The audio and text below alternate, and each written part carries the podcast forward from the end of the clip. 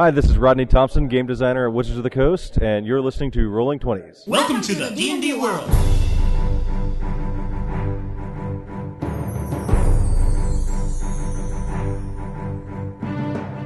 Olá, jogadores e DMs! Estamos aqui para o episódio 79 do podcast Rolando 20. Eu sou Daniel Anandi. Eu sou Davi Salles. Fala galera, o Sembiano. Estamos aqui com o Davi e com o Gustavo para falar do Ladrão. Nós vamos falar aqui do Rogue, do Ladino, falar dele na quinta edição, o que, que mudou desde o nosso episódio 5, que foi quando a gente falou do Rogue pela primeira vez, tipo 2008 também, muito tempo atrás, inclusive no, no mês de outubro de 2008, então faz é, muito tempo, de acordo com a minha matemática. Então vamos lá, galera, vamos falar.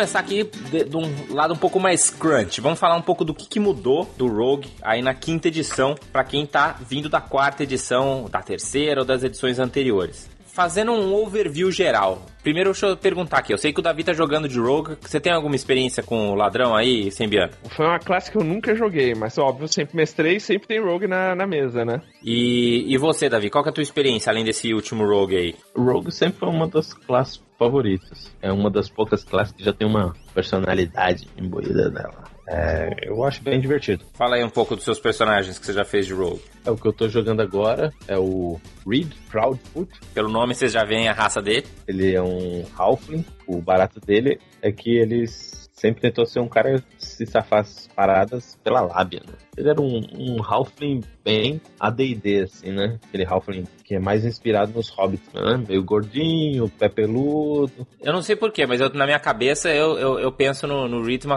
com um, um típico, típico rogue de Eberron, assim. Não sei se é pelo fato dele ser caravaneiro, ele ser meio com essa coisa de facções, assim, dele querer ser meio político, assim, talvez tenha sido que ficou na minha cabeça. É que o, o Eberron, Eberron já surgiu com aquele Halfling terceira edição, né? Que já era um Halfling Kender. Mas talvez a gente devesse até falar de, de, de quem, dessa da história do, dos Halflings, talvez que inspira muito nos, nos Rogues, né? Eu... Isso, exatamente. É, eu, eu joguei muito tempo, eu comentei isso no, no, outro podcast, mas vale a pena repetir assim, eu joguei bastante no AD&D com Rogue, era um Rogue humano, que eu joguei do nível, acho que eu comecei nível 2 e joguei até nível, sei lá, 20 e poucos, assim, com esse com esse Rogue. E eu lembro que eu era muito frustrado com o Rogue no AD&D, assim. Eu achava que ele era muito fuleiro, especialmente comparado com os outros personagens do grupo, assim. Quando a gente chegou lá nos níveis 20 e tantos, a gente estava, tipo, abrindo portas e procurando armadilhas muito bem. Enquanto os magos e os clérigos estavam lá, summonando deuses, né, abrindo portais para o abismo. todas essas habilidades se tornarem inúteis. Irrelevantes, exatamente. Eu, nossa, gente, agora eu tenho 96% de chance de escalar paredes e os caras tudo voando. Eu acho que o, o Rogue, cara, ele teve, tipo, seu brilho no D&D pós terceira edição aí, quando os jogos abriram para essa possibilidade das skills, né? Das skills serem parte muito importante no jogo. No AD&D, as skills não tinham, assim, uma relevância tão tão alta, assim, do meu ponto de vista. É, e era meio bizarro também, né? Porque só o Rogue podia se esconder é, no AD&D, era uma coisa meio bizarra, assim, né? Enquanto na terceira edição, por exemplo, por conta exatamente das skills, todo mundo podia se esconder, mas o Rogue era bom nisso, né? Então faz, fazia mais sentido mesmo. E não só isso, né? A terceira edição, ela também trouxe a questão do, do Rogue ter essa, né, do, do Thief, também, né, dessa, dessas classes, assim, tem, tem essa pegada mais de assassino, né, essa coisa de você fazer um burst de damage, né, com sneak attack, porque já existia o sneak attack na, no AD&D, né, ele chamava backstab, né, era uma coisa que você conseguia multiplicar o seu dano, nunca era um dano muito bom, porque seu dano era sempre meio medíocre no AD&D, então você multiplicava muito pouco por 4, então era pouco ainda, mas no, na terceira edição ele já trouxe essa coisa de você ser um pouco uh, glass cannon, que eles chamam, né, que é você fazer bastante dano num burst, mas você é meio frágil. E isso se consolidou depois, né? Eu acho que na quarta edição também. Não, acho que na quarta edição, é, basicamente, cara, era muito complicado você não ter um rogue no, no grupo, que você pedia muito, você perdia muito poder de fogo mesmo. Tipo. Era o cara que podia ir lá e colava em alguém, né? E, e, eu acho que isso se manteve na quinta edição, né? Ele continua assim um cara que destrói no dano. É, eu, eu acho que na quinta edição eles tentaram voltar esse sentimento do AD&D, assim, de ter um rogue que é pior que todo mundo. O Davi é meio frustrado com o rogue dele. Como vocês podem ver. Eu tô jogando eu- eu quinta não sei. edição, cara, e o Rogue é muito pior que as outras classes, em termos de combate, né? Tem um Tiflin Rogue na minha na, na- mesa que é o mestre, e, tipo, cara, tipo, ele se pega de jeito e o bicho demora, cara. É que provavelmente ele fez o assassino, que já É, dá uma pensada. Agora, se você faz o ladrão, sim, aí sim. é só tristeza, cara.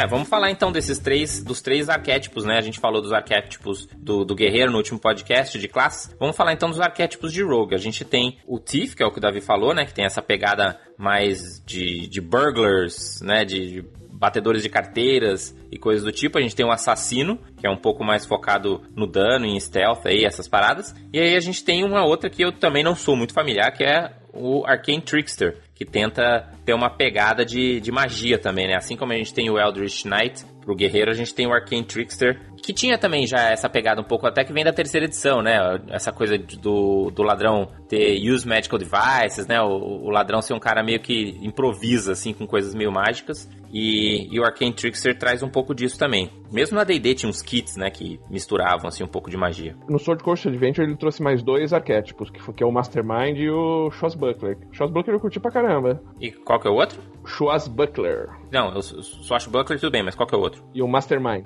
Mastermind? Qual, qual que é a Mastermind. parada desse, desse arquétipo? Pô, vamos, vamos desenvolvendo, vamos começar com os básicos, daí a gente chega lá, o que, que você acha? Não, eu tô curioso, porque esse aí eu não, não, não, não prestei atenção nesse cara. Mas vamos começar assim. Antes da gente chegar nos arquétipos, né? O, a, a principal característica do Rogue, né? É o Sneak Attack, né? Então no nível 1 você já ganha o Sneak Attack e você consegue ah, jogar esse dano sempre que você tem vantagem ou se você tem um aliado do lado. O que, que vocês acham, assim, se- desse- do Sneak Attack da quinta edição? Vocês acham que ele funciona bem? É difícil de usar em relação às edições anteriores? Qual que é a impressão de vocês? Eu, pessoalmente, acho que o Sneak Attack é uma regra que precisava ser sido atualizada pelo feeling completo da quinta edição. Então, o Sneak Attack ele tem um feeling meio. O jeito como é descrito, as regras para serem aplicadas. Sei lá, que eu sinto que ele é meio feito para ser um board game-like, sim, tipo tabuleiro, mas ele não é. Então, tipo, aquela parada de. Ah, eu atiro, me escondo, me atiro, me escondo. É tipo, eu, eu acho bem. ah, eu acho que fica meio tosco, assim, no, no, Meio tosco porque é meio fake em relação à história ou porque na prática tática não é muito. ambos, né? Porque, tipo, ele meio que te obriga a fazer isso, porque você tem que entrar o Sneak Attack, e também é meio tosco em termos de narrativa, porque o cara ficar se escondendo toda rodada, sei lá, parece meio roladas inúteis. Mas não era a mesma coisa na, na quarta edição, se você estivesse fazendo um, um, um Rogue Ranged? Porque você também tinha que ter vantagem, né? Não é vantagem, como é que chamava na quarta edição? Tinha um, tinha um termo também, acho. Você tinha que estar hidden, né? Pra, pra É, entrar. não, eu, eu, eu concordo. Mas na quarta edição, pra mim fazia sentido, porque você tava lá, ah, não, eu vou andar até aqui, onde eu pego o cover, aí eu consigo fazer. Parecia uma regra que fazia sentido dentro do universo da quarta edição, que era um universo board game. Agora o Sneak Attack da quinta edição, ele parece. Ficou num que- meio termo que não se assume. Exatamente. Eu acho que podia simplesmente, sei lá, botar um backstab que nem do AD&D, entendeu? Isso aí é isso, tem backstab. Então, ele tem isso, porque assim, você tem. o- Ele quando começa, você. Se tiver um outro inimigo do lado, você não precisa dar vantagem pra dar o, o sneak, né? É, que ele tenta. Que é o. Que é o como você tinha flanco. Seria o backstab, assim. É, é como se fosse o flanco, na verdade, na minha opinião, sem precisar ter uma regra de flanco que não existe na quinta edição, né? É, eu simplesmente faria uma regra mais genérica, assim, ó, backstab. Ah, se o inimigo não está completamente aware do seu personagem, você pode multiplicar. Para todos os fins, o Rogue, a não ser que ele esteja lutando um a um, ele deveria somar o Sneak Attack. Porque mesmo somando todo ataque, ele não fica mais roubado por causa disso. Sim, seria, seria uma, uma regra mais. Você acha que seria uma regra mais do tipo, uma vez por turno na sua vez, você pode usar o seu sneak attack, a menos que o DM acha que não se aplique. Eu quero estar enganado, mas tem alguns arquétipos que eles vão flexibilizando essa re- regra do sneak attack, assim, que você- daí você- ele começa a tirar esses gatilhos obrigatórios, sabe? De ter, por exemplo, o inimigo do lado, tal, ele vai ele vai liberando um pouquinho mais essa- essas amarras, né? É, Eu acho que o Swashbuckler, inclusive, tem umas coisas meio de ficar solo, né, com os inimigos, não tem? Sim, sim. Bom, esse é o Sneak Attack. O dano dele também vai escalando por nível, né? Que eu acho que é meio que pra compensar a falta dos ataques adicionais, né? Comparado com, com o guerreiro e, e, e o bárbaro, enfim, ranger. E ele tem uma outra coisa diferente do, das outras classes que muitas pessoas acreditam que seja uma das melhores habilidades do Rogue, e quando a gente for falar de multiclasse, a gente não tem como evitar de falar, da Cunning Action, que é você poder usar a sua bonus action para fazer um monte de coisa Munchkin, particularmente Dash, Disengage, Hide, né? O, o Rogue... Ele começa no segundo nível, né? Exato. Mas Porque ainda ele a tem sua o- bonus action, que basicamente não serve pra muita coisa, so far, vira uma ação que você simplesmente sai andando pelo tabuleiro inteiro, né? Ele fica, meio, ele fica meio apelão na questão, principalmente na questão tática, né? Porque o cara faz, entra e sai, É, entra e sai. Eu acho que isso ajuda muito o Rogue Melee, né? No caso do Rogue Ranged, eu acho que nem faz tanta diferença. Faz por causa do Hide, né? Que como o Davi explicou, se você tá Ranged, né? Se você tá usando armas de longo alcance, você vai ter que se esconder bastante pra fazer Sneak Attack. E você usa isso com a bonus action, né? Você não precisa gastar uma ação de movimento. Eu não jogo com, como eu te falei, eu nunca joguei com Rogue, mas eu achei ele uma classe bem equilibrada e eu vi aí é uma das favoritas aí do pessoal que joga quinta edição, pelo menos que eu tenho visto nas pesquisas assim, não, é- não é muito criticada pelo menos. E, e recuperando um pouquinho da, da terceira, que é que o cara que ele ganha no primeiro nível, que é o expertise também, né? Então vamos falar de expertise, né? A ideia é que você tem algumas proficiências que você dobra o seu o seu proficiency bônus, né? Então, em vez de você começar com mais dois, você vai começar com mais quatro naquela skill. A ideia é que você vai ser particularmente bom de provavelmente hides ou perception ou alguma coisa que te ajude a fazer coisas de rogue. O que, que vocês acham assim? Vocês acham que a matemática do expertise funciona? Você, você- Davi, você sente que o que o rogue ele é melhor de skill que os outros ou mais ou menos? Não, com certeza. O Rogue ele é bem melhor de skill e em determinado nível ele fica. Ele sempre acerta. Isso, que é o Reliable Talent, né? Que é no nível 11, onde você basicamente passa em todas as roladas de skill, a menos que elas sejam absurdamente difíceis. Com o lance do Bonded Accuracy, né, Davi? Eu acho que esse mais dois na matemática faz uma diferença boa, cara. Não faz. Essa dobrada faz aí. Não, no nível 1 você pode chegar a ter mais 4, mais 2 de atributos, você ter mais 6 numa rolada, considerando que os DCs vão estar ali próximos de 10, 12, né? Faz bastante diferença, né? Você fica com uma chance muito boa de, de se esconder. E ele de- dobra o Proficiency, então ele vai cada vez fazendo mais diferença. Mas, mas é muito bom. O Rogue, tipo, se você é um cara que quer rolar skill, joga de Rogue. Mas como o skill, eu acho que é um subsistema, assim, que pode ser usado bastante ou não, Depende muito da mesa, né? depende muito da mesa, do mestre ou mesmo da aventura, você pode sair felizão com várias skills que fazem várias coisas e salva o dia do grupo, ou não. E também tem, assim, skill é legal, mas magia torna todas as roladas de skill meio obsoleto. Porque você, ah, eu sou mó bom aqui de percepção. Ah, então acabei de pegar Detect Traps e Detect Secret Doors de magia. Então, ok, seu Perception acabou de virar um negócio meio inútil. Eu acho que é um lance que eles fizeram na quinta edição, pra você não ficar tão dependente de uma. de formar um grupo e ter uma classe obrigatória. Então, por exemplo, na minha mesa não tem clérigo, mas tem tipo bardo e os fighters se curam, entendeu? Então acho que são meio gatilhos assim pro. É, é, pra você não ficar assim, tipo, tem, tem que ter o rogue, ou tem que ter um clérigo, claro, que facilita você formar um grupo base, assim. E essa coisa também da substituição das skills depende muito, né? Porque você também tem que ter um spellcaster meio que focando pra substituir um rogue quando você não tem, eu acho. Né? Na, nossa, na nossa mesa, por exemplo, que o Davi jogou até um tempo atrás, ele era o rogue e os outros casters que tinha eram um druida e um sorcerer. Então, assim, o sorcerer não tem aquela versatilidade do wizard, então ele nunca teria essas magias, né? Que substituiriam o rogue. O druida também não, porque ele não é um, um clérigo tradicional, né? Ele até tem umas, umas magias, assim, mais de utilidade, mas eu acho que nenhuma das, dos spellcasters que a gente tinha no nosso grupo substitui o rogue, por exemplo. Eu acho que se você fizer um wizard escolhendo realmente magias pra substituir o rogue, eu acho que você até pode substituir o rogue, mas não é uma coisa que acontece naturalmente. Eu acho que requer um certo esforço, assim, você não acha? Sim, sim, eu concordo.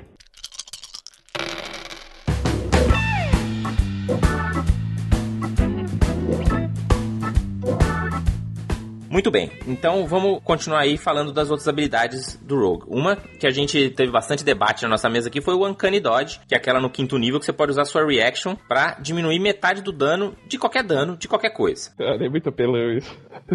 Então, a gente achava também que era muito apelão. Até a gente ver que não é tão apelão assim. Você quer explicar, Davi? É, basicamente você tem que usar uma reaction que termina, gasta todas as coisas que você poderia querer fazer com ela. E você só pode fazer uma vez por rodada, né? Então, tipo, você você tomou dois ataques, um já vai entrar inteiro. Então ele parece ser super bom, mas ele na verdade é ok, né? Ele é bom, de fato, quando você vai tomar baforadas, quando você vai ter esses grandes é, picos de dano, ele é particularmente bom, o Uncanny Dodge, mas contra lutas normais e, e, e danos medianos, assim, você fica sempre na... Eu acho que é uma, é uma interessante decisão tática, né? Então, por exemplo, você tá lutando contra um dragão, e aí ele te dá uma mordida que faz um monte de dano, e aí você gasta sua reaction e, entendeu? Arrisca tomar umas rabadas depois. O problema é que, assim, o Uncanny Dodge também, o que é meio ruim, é que você tá lá num combate com três orcs. Aí você toma um ataque, usa o poder, e aí o cara faz um dano normal lá, tá? Você toma o poder. O outro Aí o segundo faz um crítico Você, você, pum, você, caramba. Ou então você É. vai lá e fala assim, o primeiro te ataca, você fala, ah, não vou usar porque eu vou esperar o próximo ataque. Aí o outro te erra, aí você, caramba, não usei. Então é um poder que também causa um pouco de frustração.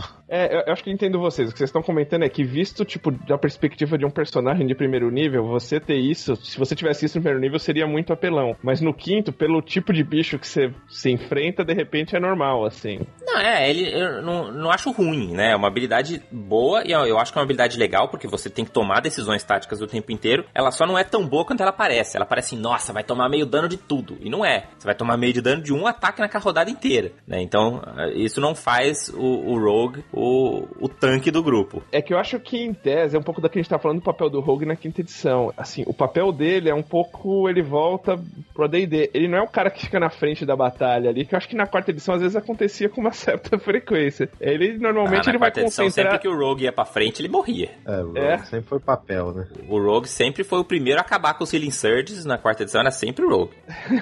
se, se ele fosse melee, com certeza. Mas eu acho que aqui ele tem que meio que focar, engajar em combate com o inimigo, né? Não sei. E aí depois eu acho que vale a pena a gente comentar também um- uma outra coisa que a gente debateu sobre o Rogue, que é em relação ao Evasion, né? O Evasion é aquela habilidade onde você, ah, se você passa em saving throws de destreza, você não toma dano. O grande problema, especialmente porque a gente tá jogando a Tyranny of Dragons, ou seja, a gente luta com bastante dragões, é que quase todos os dragões fazem saving throw de Constitution e não de Dexterity. O que é meio bizarro, né? Porque na verdade a gente lembra lá do AD&D, onde você tinha um saving throw de baforada de dragão. Então você imagina que o Rogue é aquele cara que tá saltando pra longe das baforadas. Mas Que aí de sempre foi, repente, né? que sempre foi, exato, né? Mesmo Ninguém na terceira assim, edição. deixa eu resistir esse raio aqui dessa baforada do dragão azul no peito. Exato. Que é bem bizarro, assim. Então eu não sei o que, que tá esquisito aí. É se são as baforadas que deveriam ser mais baforadas de destreza, ou se é o Evasion que devia te proteger em outros saving throws, ou talvez em, sei lá, qualquer tipo de magia área, por exemplo. Entendeu?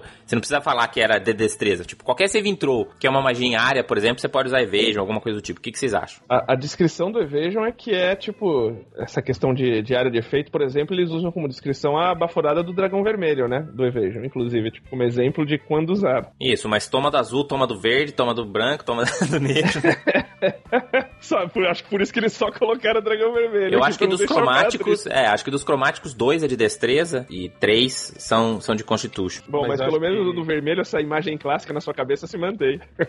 Mas eu acho que essa é uma regra opcional bem interessante. Isso aí tá parecendo um negócio que a regra não tá se traduzindo a, o conceito, a descrição do próprio poder, né? É, porque a, descrição até ele fala, né? Você pode, né, desviar e esquivar de algumas magias de área, de, de efeitos de área, né? Então, eu acho que como regra opcional aí cabe aos DMs, se você conseguir explicar, por exemplo, de repente numa baforada de dragão negro, por exemplo, né, com uma poison cloud, por exemplo, numa nuvem de fumaça, tudo bem, não faz muito sentido você dar dodge, né? Porque você tem que resistir o gás. Agora, num lightning bolt, num- numa baforada de gelo, umas coisas assim, aí não, não tem muito muito por que não se aplicar, né? É, Uhum. o Lightning Bolt, eu acho que sim. Eu acho que o Lightning Bolt é de destreza, mas eu- a, a do dragão branco é Constitution com certeza, porque o personagem Davi morreu numa baforada de dragão branco. Mas eu, eu já vejo, por exemplo, a baforada do dragão branco algo meio tipo um gás de gelo, assim, sabe? Acho que é muito de como quem fez os bichos pensou o, o, o poder, né?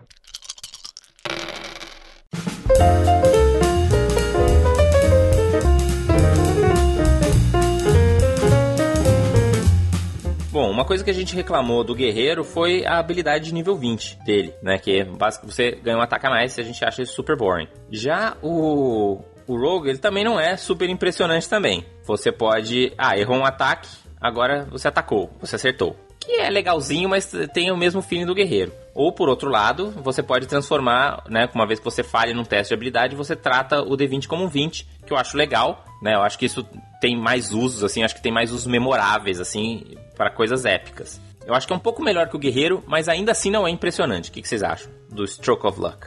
Cara, eu acho assim, eu acho uma das mais massas vem antes, que é a Blind Sense no 14 nível, sabe? Que é de você ganhar Blind Sense, né? Você vê coisas invisíveis e tal. É, é massa. Essa eu acho, eu, eu acho mais legal. Agora, só que, também, que, que, nem você falou do. Antes, é uma habilidade normal do, não, do Evasion, né? Fica uma coisa meio normal, assim. Nada muito up, nem muito baixo. Mas eu acho, por exemplo, o Blind Sense mais foda. É, eu acho que é mais legal, né? Não é os poderes, eles têm dessas, né? Tem uns. Blind Sense é legal, mas você vai ver que na prática você vai impactar talvez muito pouco na aventura. Mas o, o Elusive, por exemplo, que é no 18 que ele. O Elusive, ele, deixa... ele, eu acho que ele é mais forte do que o Stroke of Luck do 20 que é o que você sim, não sim. toma vantagem. Ninguém tem vantagem contra você, né? É, o Stroke falou que, tipo, você tem umas paradinhas legais, daí quando você tá esperando, porra, vai, vai fechar, mesmo nível e tal. Essa é aquela coisa. É, parabéns. Uma vez por combate você vai acertar. É. E que também eu acho meio um down, assim, o Slippery Mind, né, cara? Sei lá, eu nunca joguei com rogue de 15 nível, mas você ganhar. Pô, chegar no 15 nível pra ganhar proficiência em Saving de Wisdom. É, não é ruim, mas também não é muito inspirado, assim, né? E não sei o quanto tem a ver com, com o Rogue. É tipo assim, pro cara não ser enganado, sabe? Sei lá. Não, não, dá para explicar totalmente, mas dá para explicar em qualquer classe, né? Ah, você chegou no nível alto, você tá ficando fodão. então, você vai ganhar esse poder. Nas características básicas, você acha que ficou legal? Assim, acho que não mudou muito, né? O que, que ele ganha de armor, de weapon. Não, acho que isso é bem, bem padrão do que se espera mesmo. Da terceira edição tem o mesmo tanto de hit points também, não é nada que muda muito. Já que a gente falou do Evasion aí como um poder opcional aí, de ser ataques em áreas, eu acho que tem um, uma outra habilidade opcional que eu acho que ficaria legal para muita mesa, que é o Night Vision do, do Adventures in Middle Earth. Que no primeiro nível, o Treasure Hunter, né, que é o Rogue do, do Adventure in Middle Earth, ele ganha Night Vision. Então aquele o Rogue que consegue ver no escuro é sempre muito mais foda. É muito mais útil. Consegue, é muito mais útil. E no, nesse, no RPGzinho aí do Senhor dos Anéis do, da quinta edição, ele meio que faz isso para todos os rogues, né? Então é interessante. Porque você, tipo, não tem mais essa vantagem necessariamente. Todos os rogues são em equivalência nesse, nesse sentido. É, senão você fica tendo aquele scout que usa tocha, né? o que eu acho que ele tem de. O que ele traz do básico de legal é, são as quatro ele pode escolher quatro skills, né? As outras classes, se eu não me engano, são duas só. E o Tive Tools, que parece a maior besteira do mundo, mas assim, tem algumas armadilhas que só são desarmadas se você tem a habilidade de Tive Tools.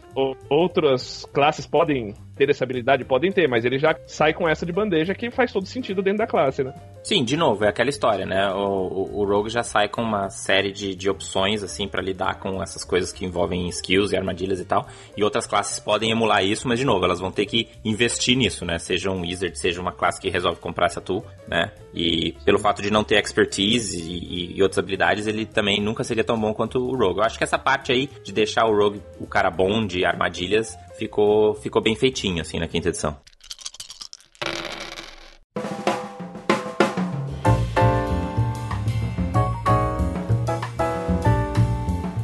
Bom, vamos para os nossos arquétipos. Então a gente falou né, do Thief, do assassino, do Arcane Trickster, e o Sembiano mencionou o Swashbuckler e o Mind Master. Uh, o, o, Davi fez um Thief, né, Davi? O que, que você achou do Thief? Cara, o Thief sem detonar muito, Davi.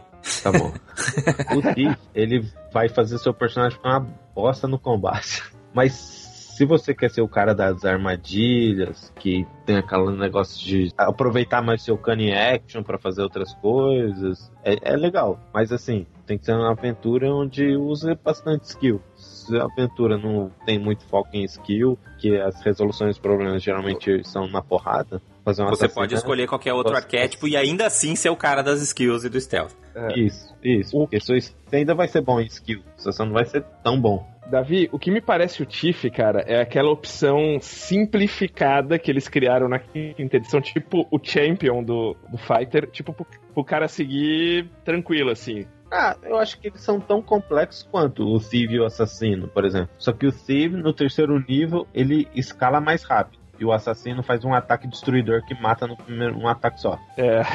Então, aí você pensa o que você acha que é mais legal, escalar ou destruir no combate. Bom, fica aí a dica do Davi. Fica a dúvida. O, o que eu vejo, cara, assim, por exemplo, nas aventuras prontas, é que você tem bastante opção de usar skill normalmente, assim. De resolver as paradas com skill. Então, é, é- de novo, é um pouco o que o Davi falou. Vai do estilo um pouco do. do né? Do... Agora, as aventuras prontas, elas costumam ser bem equilibradas, assim, meio que pra todo mundo brilhar um pouco, né? Pelo menos as que eu, que eu vi. Elemental Evil, a, a- vocês jogaram a Tyranny, né? Eu não joguei ela inteira, eu joguei acho que só o primeiro livro. Então depende muito de como o mestre monta a aventura, imagino que não seja uma, uma pronta. Eu, eu normalmente uso as aventuras prontas. Ah, não sei não.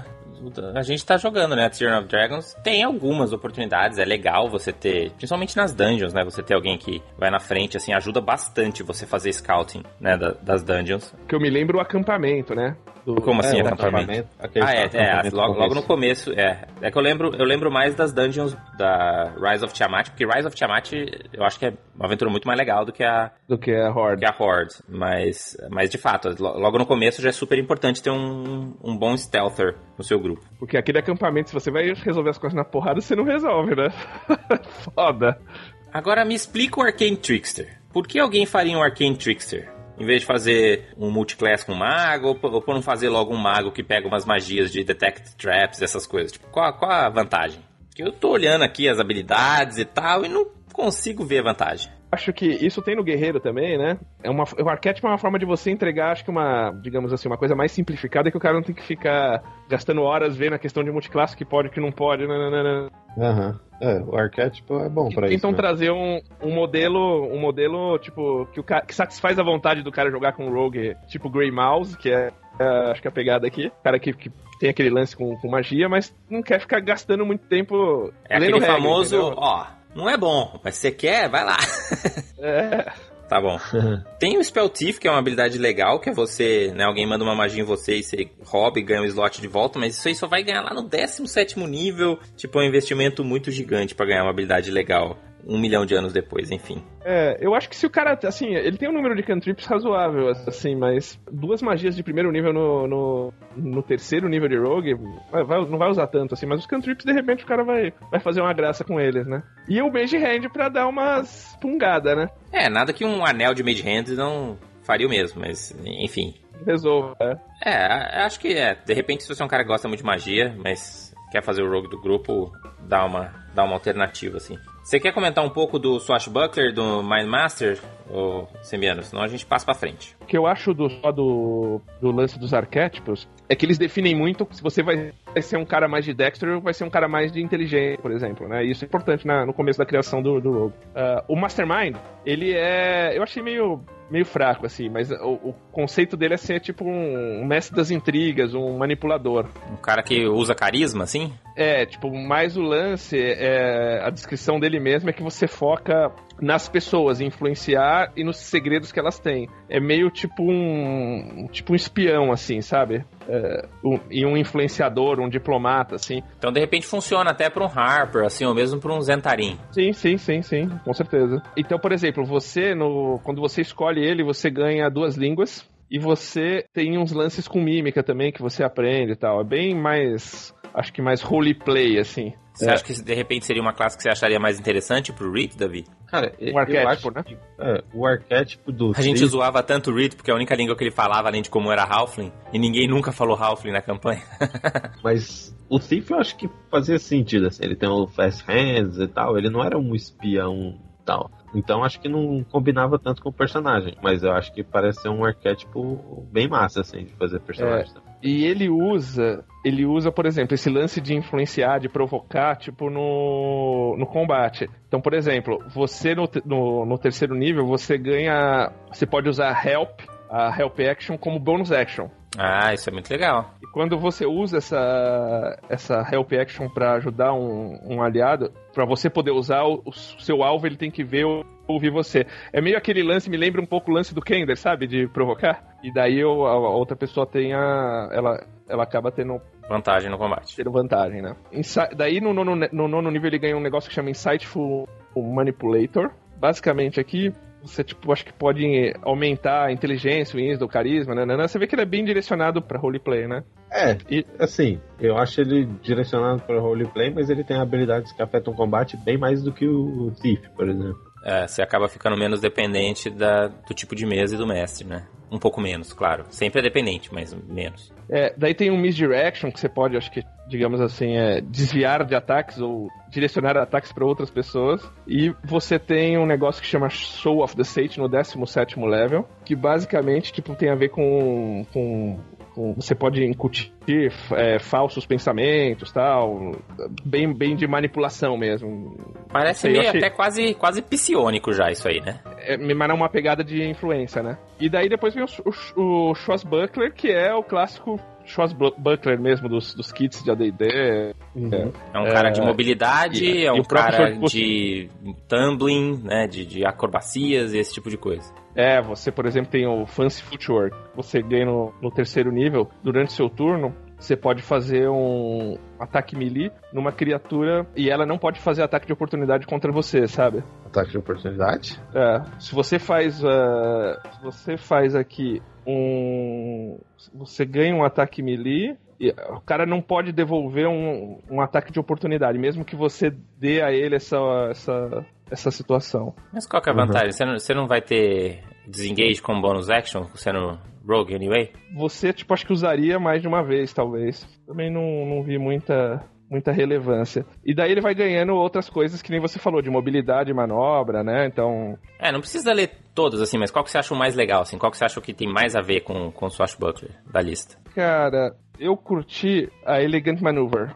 Que você ganha no 13 terceiro né, é, nível. Você pode usar uma bonus action no seu turno. Eu esqueci de falar antes. Eu, por exemplo, eu curto jogar, assim, imagino bacana jogar com Swashbuckler Rogue, aquele negócio de você se pendurar no lustre, mesmo no meio do combate, quando não faz muito sentido. E, e no 13 terceiro nível, o que, que ele ganha? Ele pode usar bonus action pra dar vantagem em acrobatics ou em strength abilities automaticamente, assim. Você já ganha vantagem, então você tem mais chance de acertar essas, essas coisas meio malucas do Buckler que ele pode fazer. Assim. Então achei bacana, assim. É, eu acho só que tem que tomar cuidado muito com aquela situação, porque eu já vi muitas vezes isso acontecer em mesas, assim, né? Então, de repente, vem o seu rogue e ele fala assim, ah, quero fazer, né, aquela cena clássica de andar no lustre pra cair em cima do, do arqueiro Drow que tá lá do outro lado da sala. E aí, em vez do mestre falar assim, nah, que beleza, que massa, muito boa para a descrição, ganhe vantagem no seu combate e faz, pelo contrário, o, o mestre desestimula essa ação falando, ah, não, isso aí é muito difícil. Se você quiser fazer isso, você vai ter que rolar acrobatics. Aí fala, ah, mas eu tenho vantagem. Ah, não, mas é, então tá, então rola. Aí o cara rola e mesmo com vantagem, sei lá, às vezes o cara não consegue. Ah, não, você falhou no teste, não conseguiu, você caiu da escada. Fala, cara,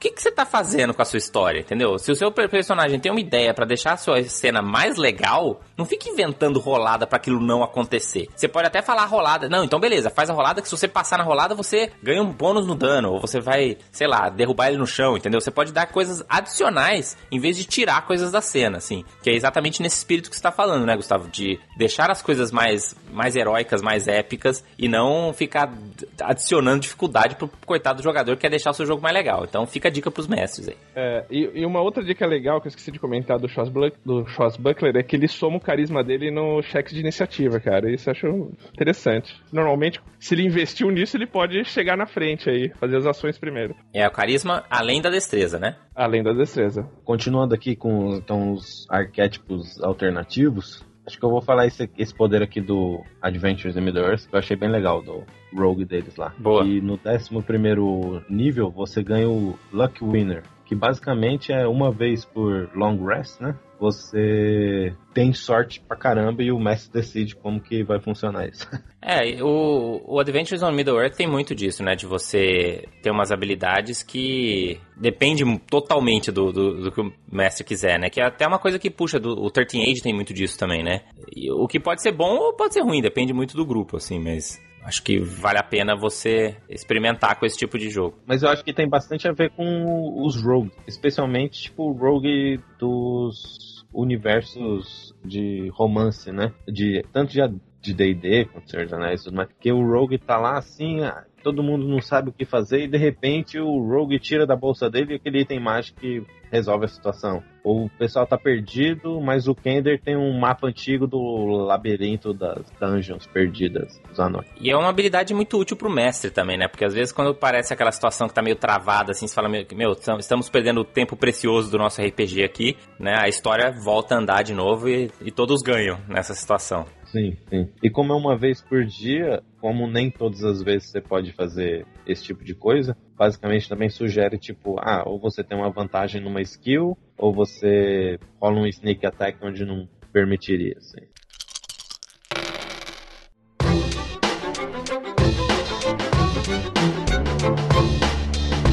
Vamos falar um pouco também de equipamento, assim. Vocês têm alguma coisa, além do Thieves Tool, né, que todo bom ladrão vai ter no, no bolso, tem algum item mágico que é particularmente bom? Algum equipamento assim que você fala, meu, não saia de casa sem ele? Putz, o, o, o Reed Proudfoot, ele tem um, uma caravana de itens. Eu não sei nem como é que cabe tudo na bolsa, mas ele não passa do limite de peso. Mas ele tem uma crowbar, né? Como é que é isso em português? É, uma barra de, uma barra de ferro, né? É, mas tem um nome certo, né? Ele tem, obviamente ele tem um hook, né? Um gancho e corda. A corda é indispensável, eu acho, hein? É, e, e uma dica também é, tenha cordas leves. Né? Essas cordas de. cordas grossas aí de.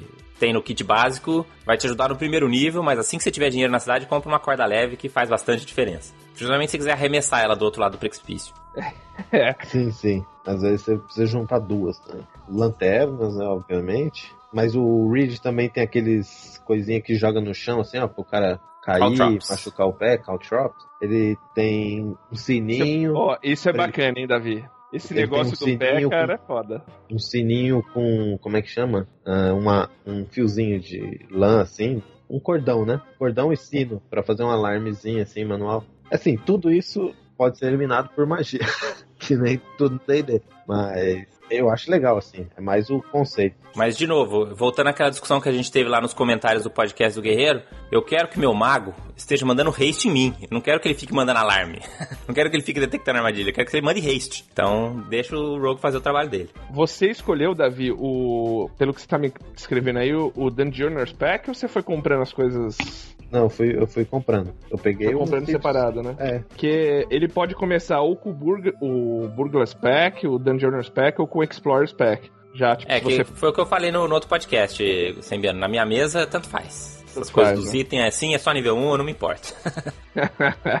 Mas item mágico? Tem algum item mágico assim, você fala, meu, esse item mágico, além, além lógico, né, de uma armadurinha mais um, uma espadinha mais um, que é sempre bom pra todo mundo, tem algum item mágico assim, você fala, meu, o Rogue fica muito melhor com esse tipo de item? Ah, botas de silêncio, capas de invisibilidade voar sempre é útil.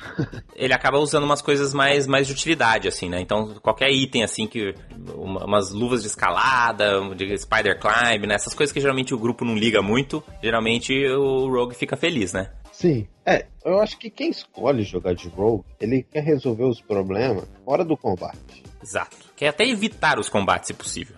Exatamente, exatamente. Então os úteis vão ser, vão ser interessantes. E, e assim, ver o resto da composição do seu grupo também é bem importante se você quer realmente jogar de rogue ou não. Porque se o resto do seu grupo gosta de ir em cima dos monstros, gosta de sair pra porrada, todo encontro que o mestre sugere, ah, pode ser que tem um monstro. Ah, vamos lá bater nele. Duas flechas. Acho que, é, duas flechas. Acho que você vai ficar meio frustrado com o rogue. Aí é melhor você jogar de assassino, talvez.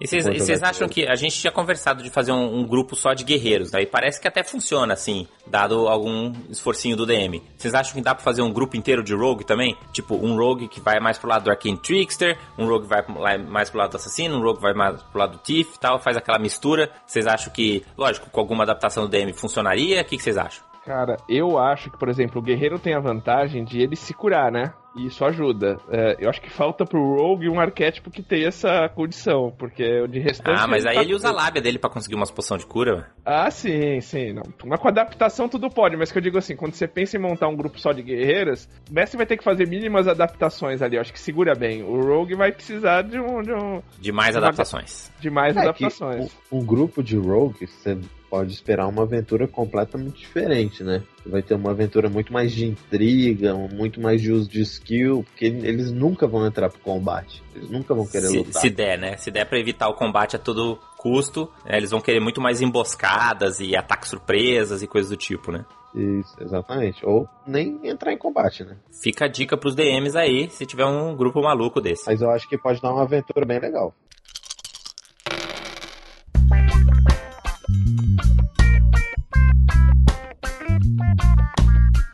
Muito bem. E vamos falar de raças. a gente, né, deu uma detonada no coitado do Tiflin né, quando a gente foi falar de guerreiro.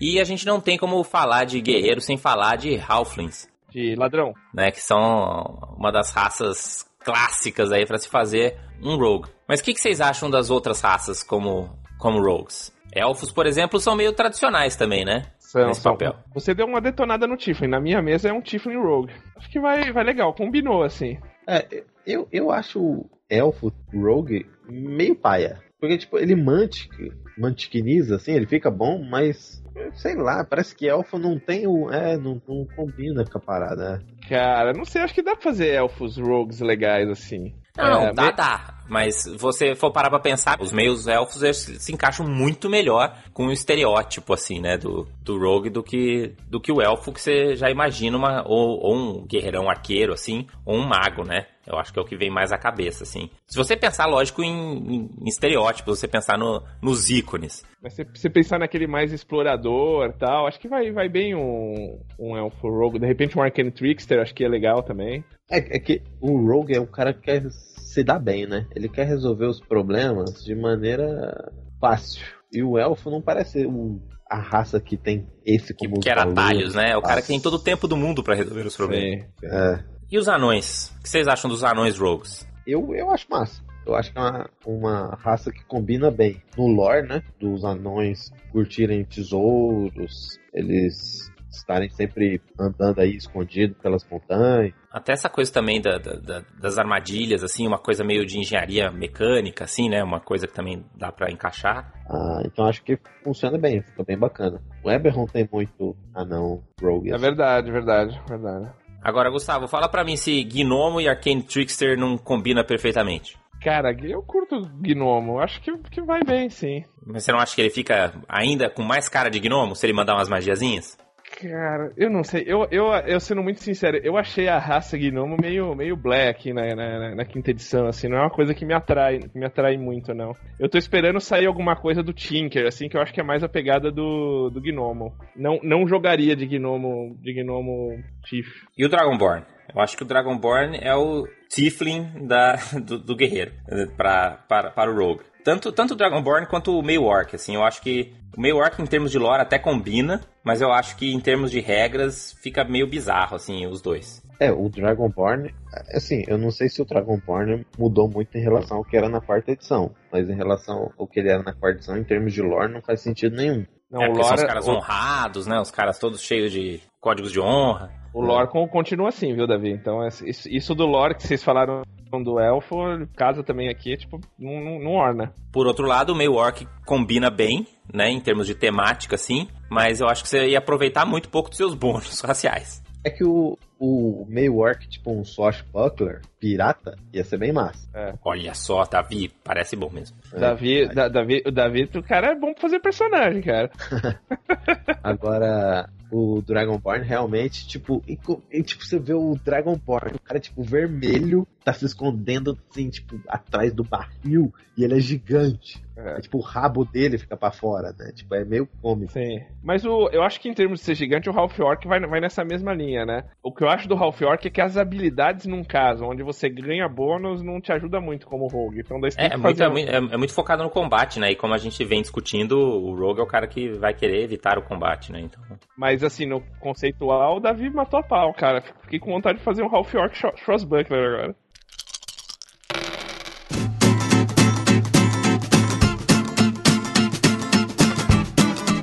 Vamos, vamos então aproveitar que a gente já está aqui é, chegando no final do, do nosso episódio e vamos tentar lembrar um pouco dos ladrões clássicos do D&D aí, ou, ou de coisas que se encaixam aí no, na, no tema, né? A gente já deu algumas sugestões lá no nosso podcast da quarta edição, mas acho que vale a pena relembrar o, o, os personagens clássicos aí do cenário de D&D, que são rogues, que podem inspirar você a fazer seus personagens. Vamos começar com você, Gustavo. Quem que você traz aí pra gente lembrar? Cara, acho que vocês já tinham falado do Bilbo, né? Claro, clássico. É, o Grey Mauser, que é de Lankmar, é um cenário do Fritz Labers que tinha no D&D antes. E ele é meio, tipo, esse, esse, esse ladrão clássico, mas que tem uma pegadinha assim, tipo, meio, meio de, de, magia também. Tem um que eu vi referência, eu nunca li, eu nunca li romances do Jack Vance, mas ele, é, ele inclusive é citado como a referência para ser criada a, a, a, classe Rogue, que é o Kujal, The Cleaver. Que é aquele Rogue que escala a parede e desarma a armadilha mesmo, aquele do AD&Dzão lá. É, você já leu Jack Vance, não? Cara, eu nunca consegui parar pra ler Jack Vance. Tá na.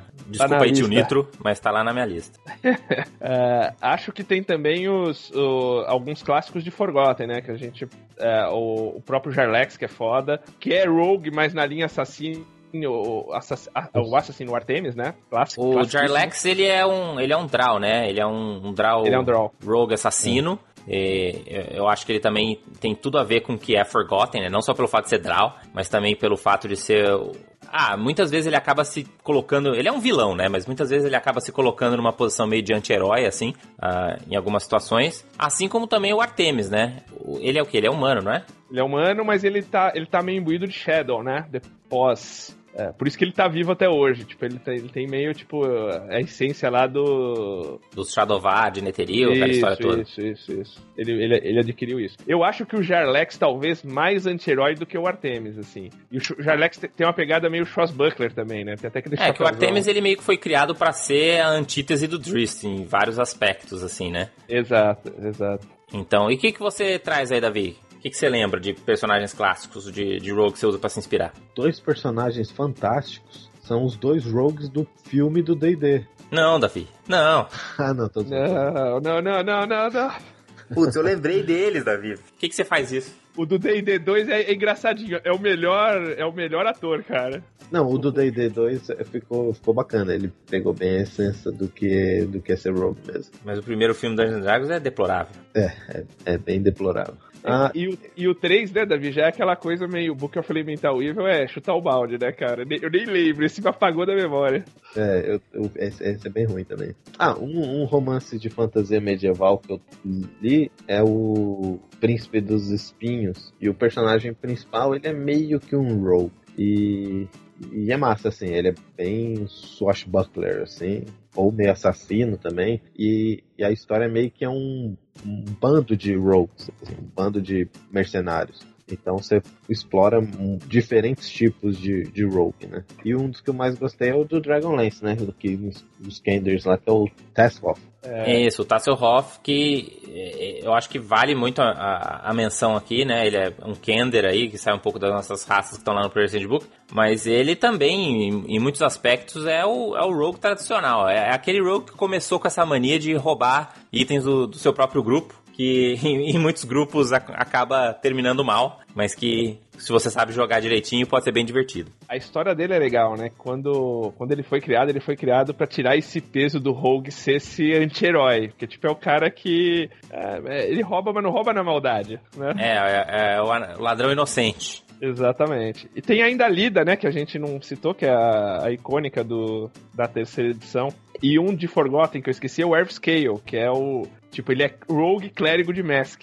É, tem esse lado também, né? Tem esse lado dos, das divindades meio. Ele é o. Mask é o, a divindade dos Chiefs, né? Exato.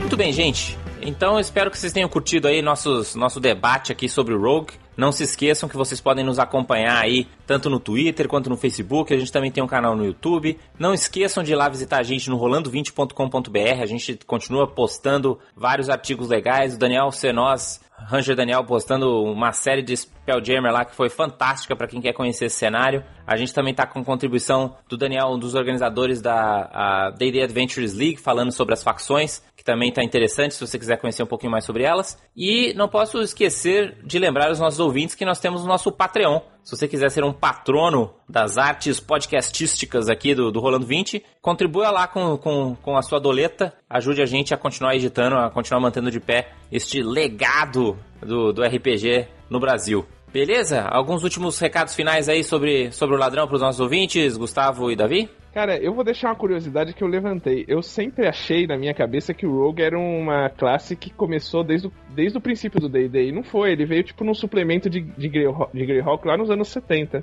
Fica aí pra, pra história. Olha só, olha só. Eu também não sabia dessa não. Valeu, Gustavo, pela dica. E você, Davi? Ah, eu acho bem massa os arquétipos também do, do Adventures Middle-earth. E eu recomendo, se você curte umas aventuras mais roleplay, usar tanto o agente quanto o burglar, que tem lá que são bem interessantes. E como são arquétipos, é fácil de colocar na, na, na sua Uma campanha mesmo que não seja em Middle-earth, né? Um dos poderes, por exemplo, é o Treasure Lore, que o mestre tem que meio que te falar tipo, da onde vem aquele tesouro, o que, que aconteceu. Então, tipo, você encontra a moedinha do pirata lá e ele fala, não, essa moeda aí é do tesouro do Barba Negra tal. E aí tem um curse, não sei o que. Exatamente. Já Então, deixa a é- aventura mais legal. Muito boa, muito boa recomendação aí do Davi. Valeu, gente. Obrigado por tudo isso aí. Obrigado por continuarem ouvindo. A gente tá com vários downloads aqui do, do Rolando 20. Então continuem com a gente. Semana, daqui a duas semanas tem mais, né? A cada quinta-feira, a cada outra quinta-feira a gente publica um novo episódio lá no, no blog, nos feeds de vocês. Até a próxima e rola em 20. Rola em 20, galera. Falou! Dungeons.